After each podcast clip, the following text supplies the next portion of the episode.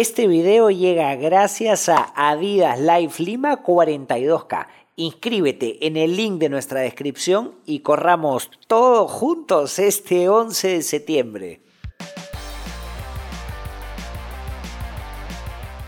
a la par de que también me motivaba en el trabajo en, crecer, a la misma vez también me motivé en, cada vez correr un poco más, un poco más. En ese tiempo no pensaba en mejorar tiempos como ahora, ¿no? O sea, yo soy súper chancona y tengo mis días de fortalecimiento que no, o sea, los tengo que hacer sí o sí, que tengo que hacer las pesas y tengo que hacer las ligas dos días a la semana, porque si no, sí me, o sea, sí me he lesionado. Yo tengo condromalacia. Ah, mira. Tengo condromalacia y de hecho mucha gente que tiene condromalacia piensa que no puede correr y es mentira. Yo soy bien latín. Ya. Así que yo creo que eh, te vi, que es de de piso 21, si no me equivoco. Te vi, te vi, te vi, te vi. esa, ¿no? me enamoré de inmediato. Esa. ¿Qué es lo más divertido que te ha pasado corriendo? Más divertido. Ah, que algún amigo se haya tirado un pedo, pues, ¿no? y que empiece a oler horrible. Y encima que paro con puros hombres. Ajá. O sea, creo que ha faltado. Eso ya sabemos por qué le llaman los tóxicos.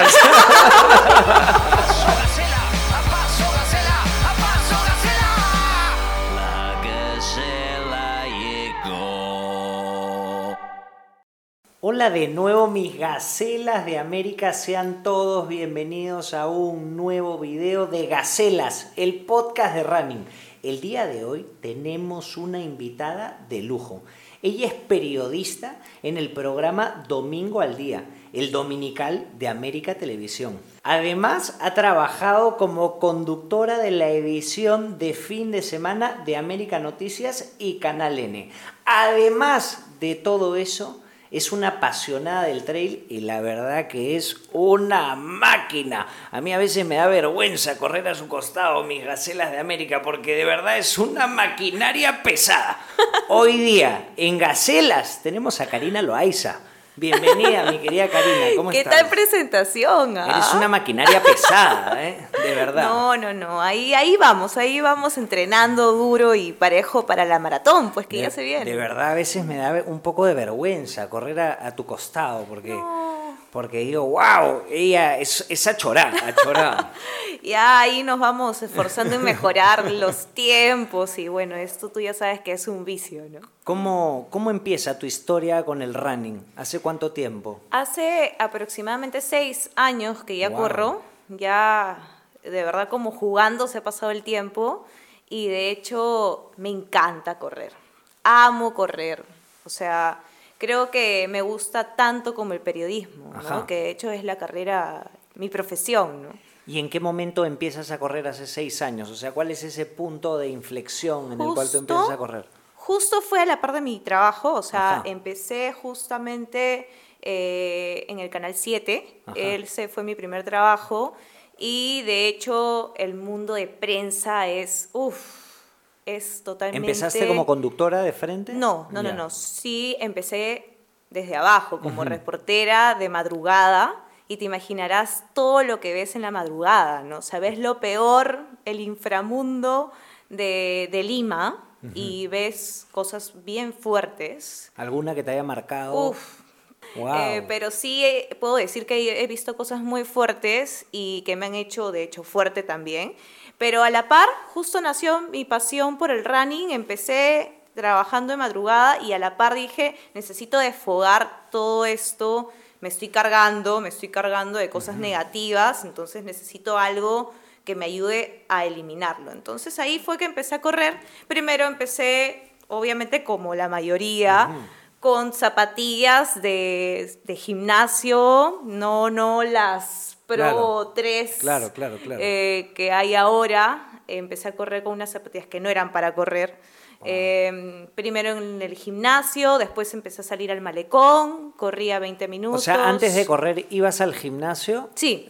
Antes ibas. Sí, sí, sí, ya iba al gimnasio, ya de hecho sí, ya tenía... Ese era como tu deporte, digamos. Sí, eh, claro, entrenaba en el gimnasio, pero nunca me gustó mucho, ¿no? Entonces empecé a correr y empecé a sentir que quería correr más y más y más y se volvió como un vicio desde un principio. Pero ¿cuál es ese momento, digamos, que a ti, que dices, voy a agarrar mis zapatillas del gimnasio y hoy día en vez de ir al gimnasio, pues voy a salir a correr? O sea, ¿cómo, se produce? Me invitaron a una carrera. Me invitaron a una carrera de 5 kilómetros y recuerdo... ¿Qué carrera era? Era una de Citibank, ah, de un banco. Nada que ver, o sea, no muy conocida. Y fue pues hace seis años, ¿no? Entonces fue bastante gente y los cinco kilómetros me ¿No te entrenaste? No. Fuiste directo. Harto. O sea, ahora, por ejemplo, puedo correr hasta una maratón, ¿no? En y un día cualquiera. Tampoco, tampoco. Como tú tampoco. Pero sí, de hecho, me costó un montón terminar los cinco kilómetros. Y de hecho, terminarlo fue como que ese sentimiento que te llena, ¿no? Y que te hace sentir súper bien y motivada. Y, pero también dije, estoy, o sea, todo el mundo corría más rápido que yo, no, tengo que mejorar, tengo que mejorar. Entonces, a la par de que también me motivaba en el trabajo en, crecer, a la misma vez también me motivé en, en, cada vez correr un poco más, un poco más. En ese tiempo no pensaba en mejorar tiempos como ahora, ¿no? Valga la redundancia. Entonces, Pero trabajabas de madrugada, ¿a qué, hora, ¿a qué hora corrías? Y corría en las tardes. ¿Cómo era, ¿Cómo era tu dinámica de vida un poco? Porque me da curiosidad, ¿trabajabas de madrugada? ¿Dormías el resto del día? El reportero de madrugada, eh, el periodista de madrugada, empieza su día a las 11 de la noche. Entonces empieza su día a las 11 de la noche, trabaja hasta las 7, 8 de la mañana, que en la mañana son los vivos en los noticieros. Perdona, ¿y qué está haciendo durante esas 7 horas? ¿Esperando la noticia? ¿Quién llama? ¿Cómo, eh, cómo hay, funciona? hay un jefe de informaciones que te llama y te dice, hay un accidente de tránsito en la Costa Verde, eh, por favor, ande ese punto con tu camarógrafo. Entonces tú sales con el chofer y un camarógrafo. Hay mucha gente que me pregunta y me dice, ¿van con seguridad? Y digo, no, no, o sea, somos tres. Es el chofer, el camarógrafo y yo que vamos a cubrir la noticia. Puede ser en la Costa Verde, puede ser en Lurín, puede ser en Asia, un incendio en Asia. Puede ser, em, puede ser, no sé, en Ica, se cayó una avioneta en Nazca y tienes que irte así y de la nada te vas todo el día, o sea, ya no tienes hora de regreso. Entonces, ese es el tema del periodista, ¿no? O sea, tienes que, no sabes qué te espera ese día, todos los días son diferentes. O sea, eso es lo bonito de esta profesión. Te demanda tiempo, sí, pero de hecho cada día escuchas una historia distinta, ¿no? Hay historias también bonitas, no todo es feo. El horario de la madrugada sí es un poco fuerte porque ves accidentes, ves incendios. Ese es, digamos, es más feo que bonito. Sí, eso sí es un poco más feo que bonito, pero te ayuda a aprender la realidad, ¿no? Te ayuda a salir de esa burbuja, te ayuda, yo antes no conocía muchos sitios, o sea, mm, mi familia es de clase media, entonces... Es de Lima, sí es de Lima. Eh, yo nací en Jesús María. Y bueno, mm, mi familia nunca me llevó al Cono Oeste, a San Juan del Urigancho, a Puente Piedra. Entonces en el trabajo empecé a conocer esos lugares que no llegaba así nomás, ¿no? Y en ese entonces, más allá, digamos, del correr después de dormir, qué loco, ¿no? Porque, o sea, tú eh, trabajabas hasta las 8 de la mañana, dormías, mientras el resto, la mayor cantidad de gente eh, trabaja y luego salías a correr y luego te ibas a trabajar, más o menos por, por, lo que estoy interpretando. Además de eso, ¿tenías algún otro mecanismo? Es que me imagino que debe ser dificilísimo, nunca me había puesto en la cabeza de, de tener que estar en una situación en la que ves cosas tan fuertes y luego irte a dormir de día, debe haber sido súper duro, ¿no? Sí, o sea, creo que al principio era como que, ay, wow, ¿no? Y siempre, o sea, como que a veces te pones un poco frío, ¿no? este, ya el periodista, depende de cada periodista cómo maneja cierta información. O sea, yo siempre he tratado de no enfriarme porque si no, no voy a poder tener la empatía con las personas. Entonces, eh, sí hubo un momento en que me llené así, me acuerdo clarísimo y nunca me voy a olvidar, eh, de todo eso que veía y de un momento a otro creo que pasaron un par de meses y exploté y me puse a llorar así, era un mar de lágrimas con mi mamá. Felizmente siempre mi mamá ha estado a mi lado, mi familia también, entonces sí fue fuerte, pero después continué y seguí aprendiendo y de hecho en este mundo siempre es, eh, siempre se aprende, nunca se deja de aprender, siempre eh, todos los periodistas van a decir lo mismo, o sea, hasta de mayores aprenden siempre, porque no sabemos un solo tema bien, ese es el problema, ¿no? Eh, sabemos de todo un poco. Claro. Como los comunicadores, algo, algo parecido. Claro, claro, y entonces en ese momento, digamos, ibas a correr por las tardes. Sí. Y empiezas a sentir una conexión especial con el hecho de correr. Sí, me sentía que liberaba toda esa carga que tenía, ¿no? Entonces, correr siempre ha sido mi desfogue de estrés, siempre. ¿Y en qué momento empiezas a agarrarle este amor que siento que tienes por el trail? Porque desde ah. que te conozco, digamos, te veo en la montaña, o sea... Yo me identifico más con la montaña. Te defines como, como trailera. Sí, sí, yo me defino más como trailera que como pistera, ¿no? Que es la diferencia de hacer trail y running en pista. Pero tus eh, orígenes igual son pisteros, o sea, sí. que tenías un bosque ahí por ahí por la casa y empezaste a correr. No, no, no, no, no, no, claro, o sea, de hecho un amigo le, eh, no sé, se dio cuenta que, que me gustaba correr y me dijo, ¿no? ¿Quieres ir un día al morro? Él ya corría, es un amigo mayor. Eh, de mi grupo de entrenamiento que llegué hace muchos años también a, entrenar con espartanos. Y sí, es una comunidad eh, grande, en verdad. Sí. Pero... Em, o sea, antes, antes de ser trailera eras espartana. Era espartana, hubo un tiempo que fui espartana también. Y bueno, con ellos, un buen amigo, Daniel Cabrera, me dijo un día, eh, vamos al morro. Y bueno, y yo... Eh, ¿Y qué te acuerdas de esa primera vez que pisaste el morro? Tu primer contacto con el trail, con esto que hoy día es tan especial para ti? ¿Fuiste con tus zapatillas del gimnasio, las mismas? Por supuesto, con mis zapatillas de pista. Y casi me saco la miércoles, o sea, pero sí, o sea, sí me la saqué, pero al día, o sea, a la semana siguiente. Porque hacías espartano, digamos, entonces no fue tan difícil. No fui tanto tiempo espartanos, fue como que ahí nomás, o sea, fue algo rápido. Pues fuiste una espartana pasajera. Pasajera, pasajera, súper pasajera. Y sí, em, bueno, este amigo me invitó al morro y me encantó. O sea, te juro que desde que pisé el morro solar, amé correr ahí porque era algo diferente, ¿no? O sea, hay ciertos espacios del morro que no son tan bonitos, de hecho, pero sí correr con el aire que te cae en la cara y que es diferente. De hecho, me encantó desde la primera vez. Y ¿Todavía seguías corriendo por las tardes? No, ya estamos de madrugadas, o sea, de mañanas. Eso fue, claro, un fin de semana. Eso habrá sido, creo, un sábado. Eh, no recuerdo exactamente, pero creo que fue un sábado.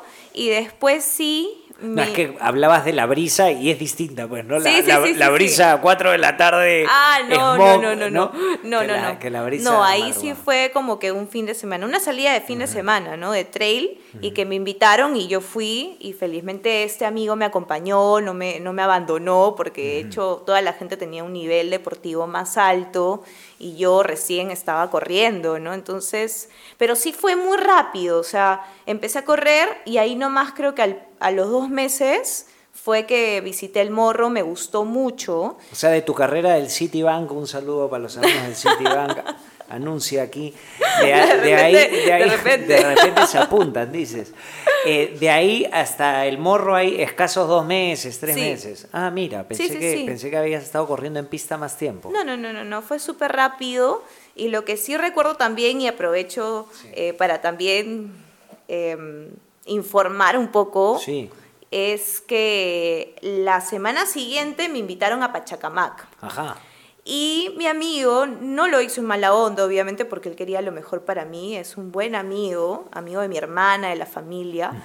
Este, no me dijo que tenía que llevar zapatillas de trail a Pachacamac. Uno aprende ya sobre la marcha eso. Olvídate. Fue y fue de verdad terrible porque, o sea, fui a Pachacamac, me encantó, pero me caí porque era justo junio, julio, que es como que, claro, está todo húmedo por ahí. Tú, tú también conoces. Sí, sí, sí, sí. Entonces, es hiper resbaloso por ahí. O sea, imagínate para un principiante, no, es, me caí y me hicieron ocho puntos en la rodilla. En serio, y esa era casi tu segunda experiencia. Era mi segunda experiencia. Pudo ser algo así como un... Casi, casi la primera. Pudo ser algo así como un debut y despedida. En verdad sí. Porque en la rodilla tú sabes que la herida termina, mm. o sea, nunca termina de cerrar. Entonces, sí fue bien duro porque encima no podía hacer ni deporte, ni ir a correr, ni hacer nada. Entonces, eh, pero bueno, felizmente que como me gustó tanto, no tiré la toalla como otros que se lesionan y dejan el deporte por así ya del todo fue algo que me gustó tanto que luego de que, bueno, mi herida cerró y todo eso... O sea, estuviste lesionada un tiempo. Estuve lesionada y luego me compré mis zapatillas de trail que ya mi amigo me dijo, ya cómpratelas. Y digo, pero un poquito tarde, ¿no? Me hubieses avisado antes. Claro. para evitar este mal momento. ¿Y cómo vas evolucionando en el trail? Porque pasas pues de no saber nada de zapatillas a hoy en día pues ser auspiciada de una marca y, y, saber un montón de trail. O sea, sí, yo, yo percibo, te veo un poco y de verdad pues... Sí, Estoy estudiando. Estás estudiando. Cuéntanos un poco la evolución. Me gustó tanto que, bueno, primero en realidad corría y lo que quería era aumentar la distancia. Se volvió un vicio aumentar la distancia. Antes de que sea la pandemia corrí 42 kilómetros en Marcona. Y fue, uff, de verdad, haberlo logrado la satisfacción. ¿Pero te mandaste directo a esa carrera? No, no, no. Antes, previamente, claro, hice carreras de 21 kilómetros, de 10 kilómetros, de trail. Lo mío sí fue progresivo. Yo sí supe respetar cada etapa, ¿no? O sea, no quemé ninguna. Sí fui poco a poco progresivo. O sea, te refieres, primero fuiste una de 10, luego una de 21 y así sucesivamente. Claro, o sea, sí, fui avanzando poco a poco y lo que pasó es que llegó la pandemia y, me frustró varios planes, ¿no? O sea, tenía eh, ya planificada una carrera en Nueva York, ah, mira. hacer mis primeros 50 kilómetros en Nueva York. Wow. Y en uno de esos parques que hay allá, que en verdad también no son muy conocidos, ahorita no recuerdo bien el nombre. Em, y bueno, llegó justo la pandemia, yo me iba de viaje en mayo y la pandemia empezó en marzo, ¿no? Entonces aquí, en Perú. Entonces sí me limitó esos años en los que estuvimos. Bueno, yo no estuve encerrada nunca porque yo nunca paré de trabajar. Mm, claro. Nunca. Yo más bien quería estar encerrada un rato, pero mm. bueno, no, no se pudo. Nosotros nunca paramos. ¿Cuál es tu, primer momento de retorno al trail eh, en, la época de la pandemia? El retorno al trail fue también Marcona. El ¿Ah, año pasado fue Marcona fue una de las primeras carreras que, Marcona, pero Marcona sucedió después de la Chai, ¿correcto? Perdón, sí, primero fue la Chai. Eso. Primero fue la Chai, tienes razón. Primero fue la Chai, no pude ir por trabajo porque justo trabajaba y caía creo que domingo, ¿no? Justo trabajé y no pude ir. Y bueno, después sí, la, carrera a la que fui después de pandemia fue Marcona. Que también corriste ahí 50 kilómetros. No, ahí sí corrí 21, porque no estaba ya preparada, pues yo no había corrido, ya no había hecho fondos largos. Entonces sí, corrí 21, pero fui con todo y ahí descubrí mi pasión de querer empezar a correr rápido. O sea, ya se me cambió el chip. no te gustaba correr rápido. No, era como que me daba igual el tiempo, ¿no? Solamente quería incrementar los kilómetros porque era como un reto para mí incrementar los kilómetros y la distancia. Un reto personal, ¿no? Porque no competía con nadie. Entonces, en Marcona me di cuenta que podía ir rápido y sin tanto entrenamiento justo agarré podio, hice tercer puesto en los 21 kilómetros ah, y no fue poca cosa y me sentí súper bien porque fue bastante gente competitiva. Entonces me sentí tan bien que dije, ah, no, desde ahí empecé a correr rápido, dije no. Y conocí a mi amigo el chino Kanashiro, conocí a un montón de gente que es recontra fanosa en este mundillo del running. ¿Por qué te gusta tanto la velocidad?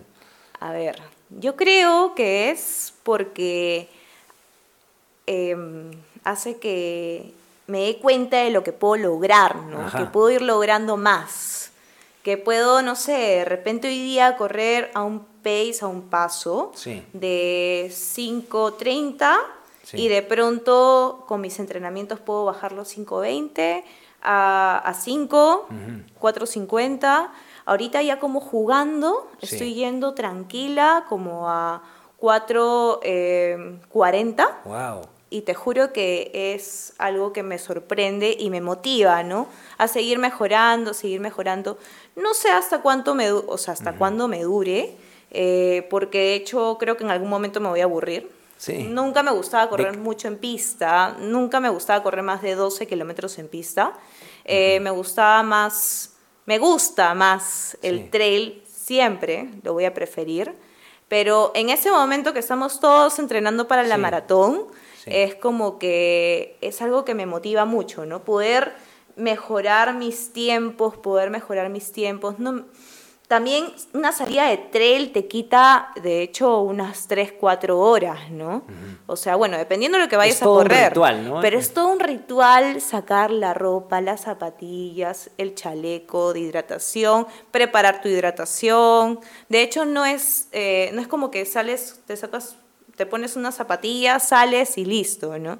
De hecho, es un poco más trabajoso, pero es bonito también. Entonces, sí, de hecho, creo que cada uno tiene su encanto, ¿no? Es un ritual que empieza mucho más temprano, termina un, eh, casi a la misma hora con su juguito de naranja, ¿no? También. En el lugar. También. A mí me gustaba mucho, por ejemplo, ir a la peña de los jueves, ya no estoy, ya no estoy yendo tanto, pero la verdad que, pucha, se disfruta muchísimo esa comunidad que se genera eh, en el trail running, ¿no? Hay como mucho más sentido de comunidad, ¿no? Uf, mucho más que en la pista, creo, ¿no? Porque de hecho... Claro, la pista es más, como más individualista, sí, ¿no? Sí, sí, sí. Y justamente cuando haces esos trabajos de calidad, se le dice esos trabajos de velocidad, em, de hecho te concentras en ti, ¿no? Si es que tú quieres mejorar tu tiempo, te vas a concentrar todo el tiempo en ti. Entonces, muy pocas veces son las que vas acompañado del grupo o conversando. Son pocas veces, ¿no? Y de hecho tienes que encontrar a tus partners que vayan a tu ritmo, ¿no? Por ejemplo, ahorita yo me estoy juntando con un grupo de amigos que se llaman los Toxics. Toxics. ¿Por qué se han puesto los Toxics? Cuéntame. Esa es una pregunta bien nunca he entendido muy bien ¿ah? por qué se hacen Y ellos están esperando este momento para escuchar qué es lo que voy a decir. Bueno, entonces explícalo bien, explícalo bien aquí. Mira, nació el nombre. tóxica. sí, a mí me dicen la tóxica mayor. Además, tú eres como, eres creo la única chica que está ahí. Yo soy la única chica. Yo eres la chica tóxica. Estoy rodeada de puros hombres y mis amigas me dicen, oye, ¿qué pasa? ¿Por qué estás con tantos hombres? Claro. Digo, lo que pasa es que eh, no encontraba una partner mujer con la que podía, pudiera correr porque eres muy eh, rápida. Pues. No, Entonces, no, hay chicas mucho más rápidas, sino que... Ya las huancas. No, no, no, no, ya quisiera, ya. No, las chicas que son rápidas es como que la mayoría, que son muchas, en Adidas Runner hay muchas chicas súper rápidas. Em, de hecho, ellas entrenan más solas porque justamente se concentran en su técnica, en sus trabajos de velocidad. En cambio, yo para poder entrar en ese mundo de la pista, sí he tenido que empezar a entrenar en grupo. Y recién, mira, recién hace un mes me ha empezado a gustar correr sola tanto tiempo. O sea, si te dan a elegir entre correr sola o en grupo, tú prefieres correr en grupo normalmente. Sí, sí, ah, mira. O sea, tengo de hecho mis ratos en los que sí me gusta salir a correr sola porque siento que me despejo. Pero si, si te damos a elegir, prefieres correr con tu grupo, digamos. Sí, sí, sí. De hecho, sí, es entretenido. O sea, y te hacen reír. Y ya nosotros hemos hecho un grupo que, que de hecho todos queremos, no sé, pues mejorar nuestros tiempos eh, queremos ir a las maratones, ¿no? Eh, ir a la maratón, yo antes no sabía que había una maratón en Nueva York, no sabía que había una maratón en Berlín, no sabía que había una maratón en Chicago, o sea, es como que te contagian esa motivación, esas ganas de querer ir a otros países y competir, ¿no? Y querer mejorar, ¿no? ¿Y por qué se llaman los tóxicos? Todavía no Ah, verdad, ¿no? Verdad, verdad, me desvié, me desvié. Lo que pasa es que Ay, no sé, ni siquiera sé. ya, pero cuéntanos por lo menos la anécdota, la anécdota, cómo decidieron, han hecho polos, trae el polo, saca, el polo, ahí tiene, ha traído su polo, lo ha posicionado. Por lo menos dinos cómo, cómo, cómo llegaron. Polito, ahí, está, ahí está el polito, a ver. Ahí está el polito. Ahí está, ahí está el polito, a ver, agarra, agarra, agarra, una manga y agarra la ahí otra. Ahí está. está. el Toxic Running nuestro grupo. Ahí está. ¿Cuántos son? Eh, Somos unos seis, siete. Muy bien, son seis, siete eh, tóxicos. Ya es que va, creciendo, o sea, al principio éramos cuatro tóxicos. muy bien, muy bien. Y bueno, yo también eh, me uní, de hecho, cuando ya estaban ya los tóxicos conformados. Pero ya, se llamaban los tóxicos de antes. No, no, no, el nombre recién ha salido hace un mes, dos meses recién. Pero ¿cómo se les ocurre? O sea, cuéntanos la, anécdota de constitución del grupo de los tóxicos. En conclusión, somos los tóxicos y dicen que yo soy la tóxica líder, pero mentira. Ahí hay varios más que sí, o sea, y todos como que la toxicidad por el running, ¿no? O sea, igual de hecho todo es como que de broma, pero también, eh, o sea, es como que un grupo bien saludable, ¿no? Porque al final aquí, o sea, lo que nos une es el running, o sea, es la pasión por correr y querer mejorar y querer seguir en esto, ¿no? Por ahí hay, hubo varios que se enfermaron, les dio COVID, han vuelto y se contagian porque a veces uno se enferma y es como que ya quiere tirar la toalla y ya no quiere... Este... O sea, digamos, tienen una pasión por el running tan grande que ya llega a ser tóxica. Sí. Y por eso se llaman los No sabía cómo explicarlo, pero es, eso sí, sí, es que en verdad sí me cuesta explicar el nombre del grupo, porque de hecho no se me ocurrió a mí. Yo en un principio me, me opuse porque dije que me voy a poner un polo que diga tóxica. Y bueno, al final yo les dije ya, hagan los polos, pero yo me pongo el polo después de la carrera, ¿no? Entonces, en la media maratón de Lima, recién fue que los usamos. Y de hecho, este, es chévere porque estamos en el malecón y te dicen, ay, eh, no, el tóxico. y ya fue como que es algo medio raro. O te preguntan, oye, ¿cómo puedo entrar al grupo de los tóxicos? Y es algo... ¿Cómo se puede entrar al grupo de los tóxicos? Sí, y No, yo te estoy preguntando. Ah, ¿cómo se puede? yo quiero entrar un día. Escúchame, tienes que... porque... Y tienes que ser rápido. Pero ¿ah? claro, tienes que ser rápido. no aceptan a los lentos. ¿Cómo llevas a correr lento? A ver, cuéntame.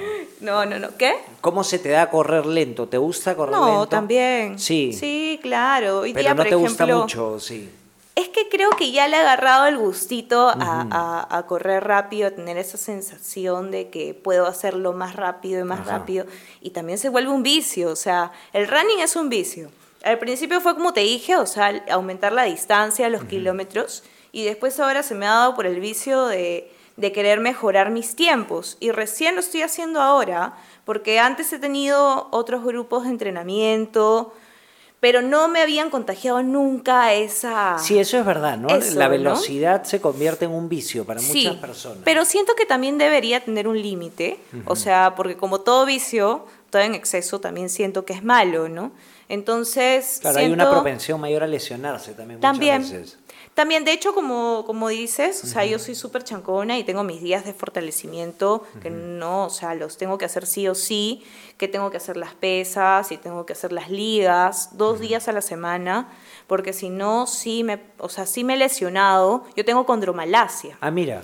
Tengo condromalacia y de hecho mucha gente que tiene condromalacia piensa que no puede correr y es mentira. O ¿Ah, sea, Sí, puedes. Sí, el otro día, curiosamente, vino Michael Zucker. Yeah. Dejamos el capítulo por acá. Vino Michael Zucker. ¿Tiene y condromalacia? Nos contó que él tenía condromalacia y que la superó. Y que empezó a fortalecer y la superó. Es que hay grados de condromalacia. Entonces, eh, claro, la mía es como intermedia. Si dejo de fortalecer, me puedo lesionar. O sea, sí tengo como que puedo estar predispuesta, ¿no? pero si fortalezco y hago bien la tarea y cumplo bien la tarea, sí puedo mantenerme y correr hasta 100 kilómetros. O sea, sí se puede, sí se puede y la gente no debería pensar que si tiene condromalacia, eh, porque hay gente y médicos que te dicen, no, no corras, ¿para qué corres? Te vas a joder las rodillas, ¿por qué corres? Y imagínate, o sea, esos son los doctores que ya están ya, pero muy desfasados, creo, ¿no? O sea, tú, tú eres, digamos, una testigo de que sí se puede correr con condromalacia siempre y cuando fortalezcas. De todas maneras. ¿Cuál ha sido tu carrera favorita de la vida? Favorita, creo que me falta mucho igual. Eh, me hubiese gustado salir mucho del país justo cuando empecé, cuando cuando iba a hacerlo, como te dije hace un rato, eh, llegó la pandemia. Pero bueno, hablando de aquí, de, de, Lima. Que, has, que has hecho varias en Perú, ¿no? Sí, sí he hecho varias. Eh, yo creo que una de las más bonitas y que sufrí mucho fue Cordillera Blanca, que hace fue poco, hace poco. Que te desmayaste, creo. Una, historia así de desmayaste. Sí, no, fue horrible. Cuenta un poco qué, pasó. Eh, correr en altura, la altura ya le tengo muchísimo respeto, muchísimo. Creo que me convencí mucho de que sí lo iba a lograr y no lo logré y me frustré. Ajá. De salir de esa frustración también fue un poco difícil. Hace poco, eso ha sido hace un mes y medio, más o menos, dos meses. Y de hecho eh, es linda porque Cordillera Blanca, Huaraz, es, la verdad es que para mí es uno de los destinos más bonitos que tiene nuestro país. Ah, bueno, aparte de Cusco, que también es lindo, y Arequipa y otros lados, pero bueno, Huaraz eh, creo que es un sitio muy bonito, unos paisajes muy bonitos, pero sí hay que tenerle mucho respeto a la altura. O sea que fue bonita y a la vez traumática. Sí, fueron los dos. Pero igual creo que si me preguntas qué carrera y ahorita pienso, creo que Cordillera Blanca fue una de las mejores. Eh, Marcona también es muy bonita. También sí, he visto, ¿no? Que tiene algo especial. es especial. Marcona, ¿cómo le llaman? Marcona Wine Marcona Wine sí. Exacto. Es linda también. Andes Race también es linda, pero no la he hecho. Ah, no, pero, hecho. no la he hecho, pero sí sé que es una de las carreras una de las competencias de trail running más bonitas, porque obviamente pasas por el Valle Sagrado. ¿Vas a ir a Race o no? Lamentablemente sí, iba a ir a hacer hasta un reportaje. Ah, mira. Pero lamentablemente por la coyuntura política no voy a poder ir. Y de verdad no sabes lo, la pena que me da. Pero bueno, volviendo al tema de Cordillera Blanca, no quiero dejar de contarte eh, que, bueno, yo pensé que iba a ser fácil correr los 50 kilómetros, pero no fue nada fácil eh, hice 27, no llegué al corte, te ponen un corte en estas competencias de distancias largas, te dicen tienes que llegar al kilómetro, eh, no sé, pues creo que era 20, 18, si no me equivoco, en cuatro horas. Y pasas un pico de 4.600 de altura, que es, este, ya se me fue hasta el nombre, ya, es una de las, una de las lagunas. Y fue súper fuerte yo pensé que de verdad me iba a desmayar ahí. Wow. Fue de verdad muy fuerte y mi error fue no ir antes a correr en altura. Corrí sí, eh, ah, y otro sitio que me olvido, que es lindo y que la gente debería conocer, es también Desafío Guarochirí. Ah, es muy bonito. Que ha sido hace poco, ¿no? Sí. ¿Tú fuiste? Esta fue la tercera fecha, segunda, mm. no recuerdo bien, pero yo fui la fecha anterior, que justo fue una semana antes de Huaraz, un par de semanas antes de Huaraz. Me ayudó también a, darme cuenta que en correr en altura no era fácil, pero de hecho en Guarochirí no me fue tan mal como en Huaraz, ¿no? O sea, subir a un pico de 4.600 de altura y entre correr y caminar fue súper duro. Y, y en verdad sí fue una experiencia bonita, pero también fea, porque, o sea, darte la vuelta y no haber pasado el corte Mm. Y de hecho, o sea, yo quería terminar mis primeros 50 kilómetros ahí. Este, fue, uff, me frustré. De hecho, llegué a la meta y yo, o sea, soy como que no me gusta, soy de las personas que no me gusta que me vean llorar. O sea, sí lo puedo hacer en mi casa y todo, y, pero sí tengo esa mentalidad de que no me gusta que los demás me vean. Eh, Te cuesta expresar tus sentimientos, digamos. Sí, el frente de las personas sí y creo que en ese momento no pensaba en nada más que llegué a la meta y la gente se emocionó pensando que yo había terminado los 50 kilómetros y de hecho la organización me conocía, me conoce. Entonces me miraron y iban a ya decir algo, estaba justo Miki eh, animando. Claro. Y bueno, eh, llegué y lo que hice fue decirles no, no. Y llegué y fui un mar de lágrimas, ¿no? O sea, me llegó o sea, toda esa tristeza de no haber terminado algo que yo quería realmente y que era un objetivo marcado que tenía eh, del año, porque ya no iba a tener la oportunidad de, hacer otra carrera en ese tiempo, más que la maratón. Y bueno, ya este, me duró como tres semanas la frustración. Dejé el plan de entrenamiento como un par de semanas y le dije a mi entrenador que ahorita no quería entrenar, que quería eh, que me regrese ese, esas ganas de querer mejorar y de querer entrenar con ganas. Entonces le dije, voy a hacer una pausa y después regreso. La pausa me duró dos semanas y después dije, no, ya me picaban los pies y dije, no, tengo que seguir corriendo. Y, tengo que seguir mejorando. ¿Qué carreras de pista has hecho? La media maratón de Lima. Justo esa fue la carrera que me ayudó a que mi confianza regrese.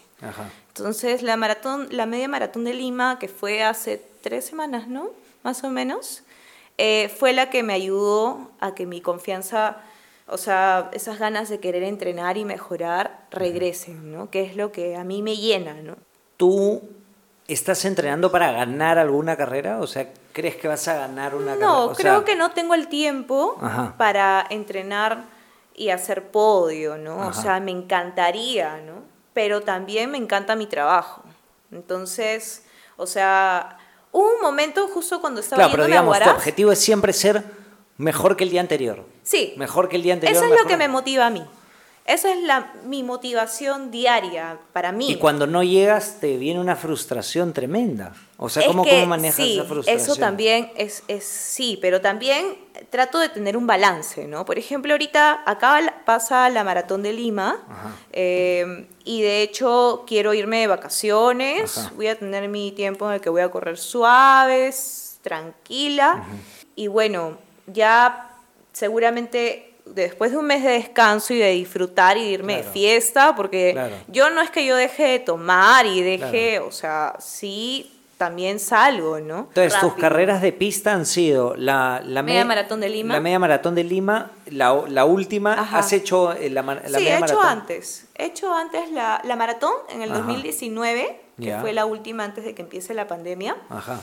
Ahí fueron mis primeros 42 kilómetros. Ah, ya cuatro, horitas, cuatro horitas corriendo. ¿Y eso cómo lo viviste? ¿Cómo, cómo fue ese paso? También fue satisfactorio, pero también fue porque en ese tiempo no tenía ningún plan de entrenamiento. Entonces me mandé de correr creo que de 21 kilómetros. Corría sí hice fondos de 30, pero no es lo mismo hacerlo tú solo y tener un maestro, ¿no? Es totalmente diferente. En general, ¿qué es lo que más te gusta de las carreras?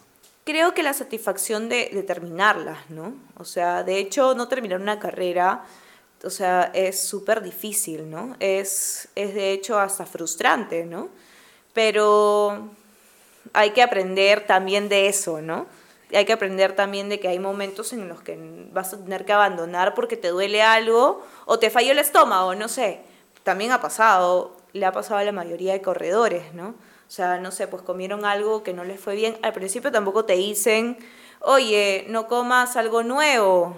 Eso ya lo vas aprendiendo en el camino también. O ahora están tus videos que haces, o sea, ayudando a la gente y de hecho informando y dando un poco de tips de, de lo que te han enseñado y que tú has aprendido en cuántos años. ¿Qué es lo que más te ha gustado del running? Lo que más te llama la atención, lo que más te, te hace sentir viva de esto. Yo creo que la comunidad, la comunidad es muy bonita.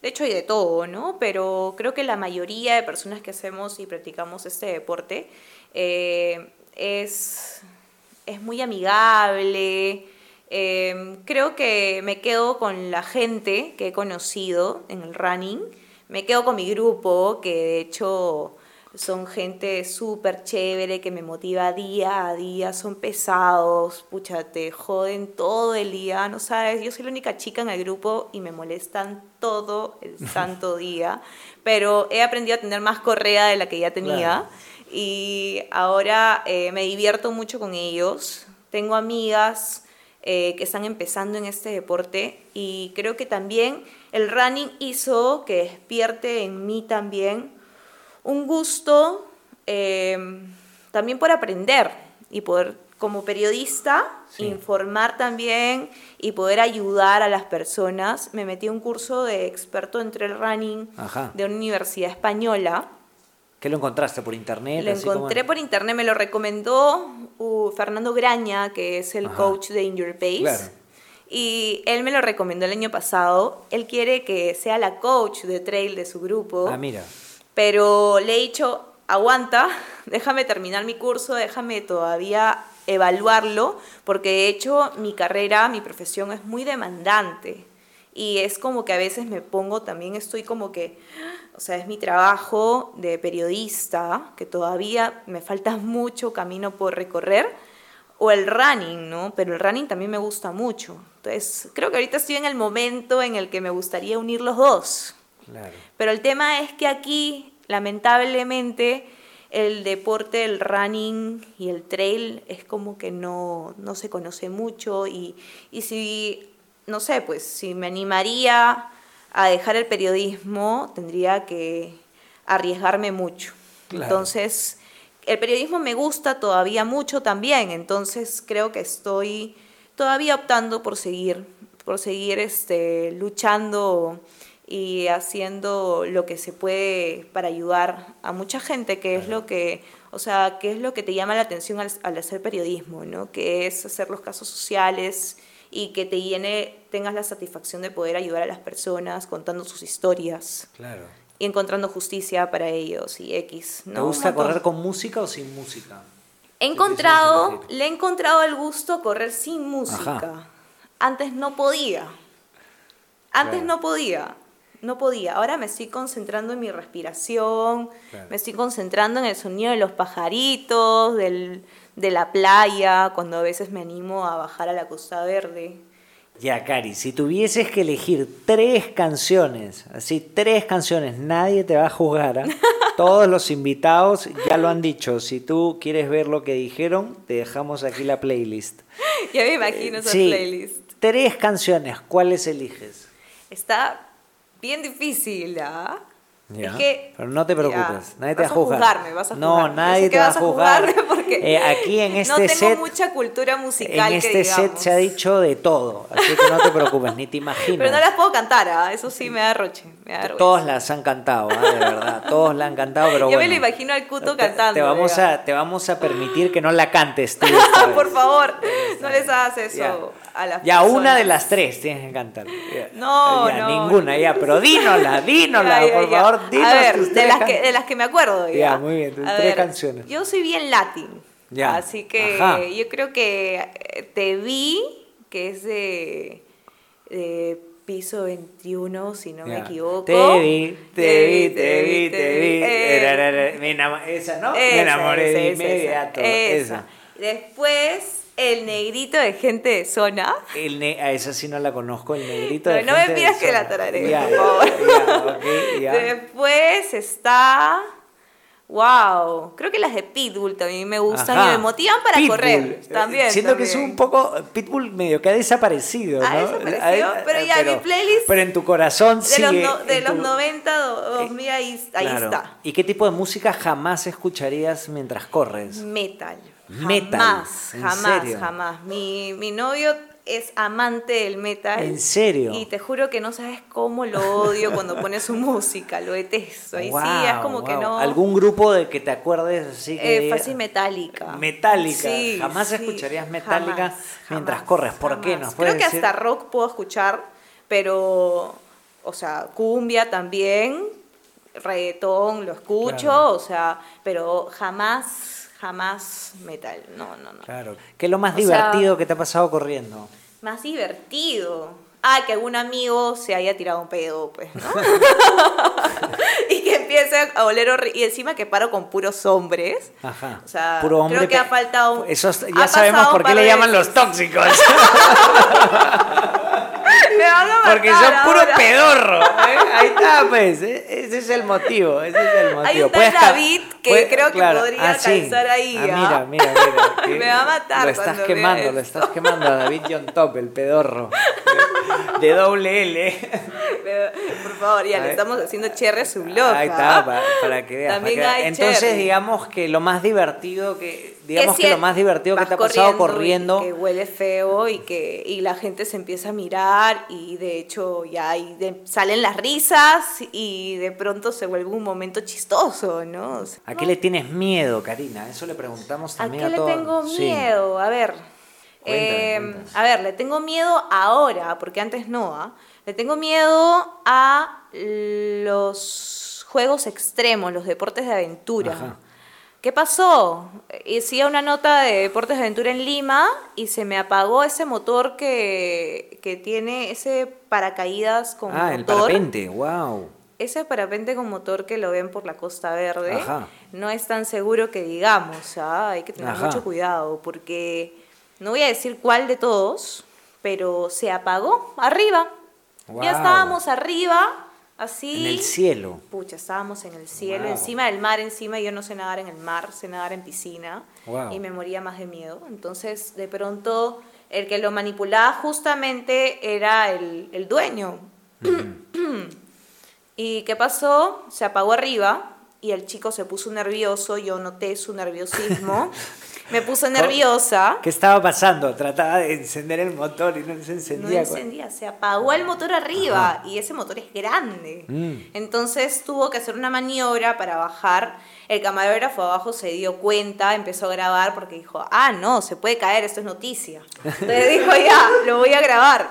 Y ahí fue que, este, pucha, bajamos y le dije su vida entera, o sea, y a partir de ahí, y yo era súper súper como que de, que de lanzarme. Me he lanzado 50 metros en Cusco, en el bungee jumping, en el otro juego que te lanzan como Superman también. O sea, no le tenía miedo a nada de eso. Y a partir de ahí... Ya le tienes miedo a los parapentes. no sabes. ¿Qué esperas de Adidas Life Lima 42K? espero hacer mi PR en 21 ah, kilómetros. Lo espero, pero uno nunca sabe. Ah, vas a correr 21, no vas a correr 42. Sí, lamentablemente no voy a llegar a la maratón. Yo te daba por hecho que ibas a correr la maratón. Es que sí, ya no llego porque no voy a tener tiempo de entrenar. Porque de hecho para hacer maratón tienes que hacer fondos más largos. Y yo trabajo los sábados, entonces sí se me ha complicado un poco. Y en estos meses hay más trabajo. Entonces me voy por la media, pero igual a, estar en la fiesta, en esta fiesta del running que de hecho todos estamos esperando. ¿Por qué crees que la gente se debería inscribir a Adidas Life Lima 42K? Yo creo que se tienen que inscribir porque va a ser una experiencia muy bonita, que va a congregar miles de personas, que todos justamente, eh, la mayoría, no todos, la mayoría son fan del, running y tienen esta misma pasión que nosotros. Y, bueno, y porque también puede ser un reto personal. Si no has corrido nunca, ahí puedes hacer tus 10 kilómetros. Si nunca has corrido maratón, ahí puede ser tu primera maratón. Si nunca has corrido 21 kilómetros, también pueden ser ahí tus primeros 21 kilómetros de running. Entonces, va a ser una fiesta. Creo que no deberían dejar pasar esta oportunidad de poder correr y poder disfrutar esta ruta nueva, ¿no? Que hay ahora, que ha sido la misma que la de, los, panamericanos. Y de hecho, eh, bueno, los que venimos corriendo rápido, tenemos ahora estas zapatillas que tenemos acá al costado, que de hecho han sido súper, o sea, de verdad, yo nunca había corrido bueno, sí, tuve unas, no te voy a mentir, con placa de carbono, pero eh, no las, creo que no las disfruté tanto tiempo como estas. Como las Adios Pro 3. Esas son las tres. Usaste las anteriores también. Las dos, sí, también la usé y de verdad me he quedado enamorada de la línea Dicero, porque de hecho creo que es lo que ahorita van conmigo, ¿no? Que la línea corriendo... Dicero Adios Pro, ¿no? Sí, porque como estoy corriendo rápido, esta es la línea de Adidas, que es para correr o sea, a ritmos rápidos, ¿no? ¿Y has sentido alguna diferencia entre la Dicero Adios Pro 2 y la Dicero Adios Pro 3? Creo que sí. Estas tienen más, eh, te hacen que tu pie esté más estable, ¿no? La 2 es como que tu pie como que baila un poco. Al principio, sobre todo, ¿no? Sí, al principio. Y de hecho hay mucha gente que no la conoce. Y de, y de hecho yo también aprovecho eh, en decirle a los que ya están corriendo medio rápido. Ajá que, pueden adquirir alguna de estas Adicero o Adios Pro. Le dije a Michael, azúcar, yo también lo conozco. Y él lo veo corriendo full y a veces corre rápido. Sí, Michael le está corriendo todavía con sus zapatillas del año 2020, creo. Olvídate, yo le he visto con unas Ultraboost. Sí, las Ultraboost, pero antes de, la, de que sean gruesas. Lo hablamos en el episodio, pueden verlo aquí. Ya, yo le dije, el otro día lo vi. Sí, sí, sí. Y le dije, oye, pero tú estás corriendo rápido, búscate una Adicero Pro. Exacto, aquí en este programa hemos empezado una campaña que es Michael, cámbiate zapatillas. ¿En serio? Sí, de verdad, de verdad tienen que ver el episodio porque Michael sigue corriendo con las mismas zapatillas hace tres años y encima tenía contra Malasia, nos contó todo su caso. No, no, no, ya bueno, ahí la vamos a escribir. Bueno, mi querida Karina, muchísimas gracias por estar aquí en Gacelas, el podcast de Running. Te agradezco, de verdad. Me no, gracias a ti por la invitación. Me gusta un montón encontrarme contigo, eh, que compartamos esta pasión por el running, que compartamos a tantos amigos y que a veces inclusive coincidamos en las carreras y en los entrenamientos. Y nada, y sigamos viviendo esta pasión juntos. Sí, no, de hecho ahí te voy a ver en la maratón, sufriendo ahí, seguro. Yo no, yo no, yo no voy para sufrir. Yo no, hago la cosa para sufrir. Mentira, mentira, no, yo sé que lo vas a disfrutar. Pero nada, gracias, gracias por estar aquí, mi querida Karina. No, gracias a ti, al equipo también. Súper, súper vibra acá. y gracias a ustedes, mis gacelas de América, gracias por estar aquí en un capítulo más de Gacelas, el podcast. No se pierdan los siguientes capítulos y tampoco los anteriores, que están muy buenos. ¿eh? Nos vemos en el próximo. ¡Chao! Te hago entrega, mi querida ¡Ay, qué linda! Me encanta. De tu visera gaselizada. Sí, claro. La verdad es un honor para mí que estés aquí. No, mañana la uso. Y, espero que te acompañe en muchas aventuras. Karina Loaiza acaba de ser gaselizada.